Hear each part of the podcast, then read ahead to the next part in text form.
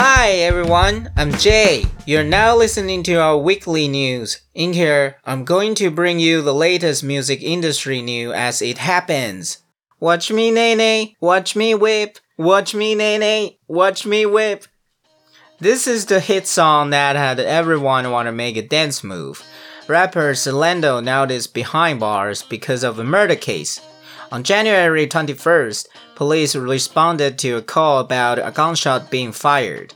When they arrived at the scene, they found Rooks, the cousin of Silento, in the middle of the street with multiple gunshot wounds. Investigators later said that Silento is responsible for the shooting and arrested him this Monday. Thanos is on the way. Lil Uzi Vert showed up in a video with a diamond implanted in his forehead. It is said that the diamond is worth $24 million. It starts trending because of his tweet a few days ago. He posted a photo of blood running down his forehead where the piercing was and wrote, If I don't get it took out the right way, I could die. You know, this is really funny. And maybe now people are talking about why do I wear earrings? I got my belly button pierced. Maybe the forehead is the thing. I guess few months later we could see that people glue their iPhone on their forehead. Last week we mentioned that Cardi B's thought on COVID-19. This week, boom, Cardi B is back with her new single Up. She dropped her latest single this Friday. The smoking hot rhymes with the music video featuring costume changes.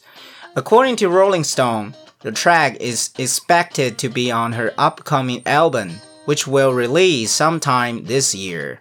Next, Taylor is getting involved in legal drama. In Utah, a theme park sued her because of overuse of the album name Evermore.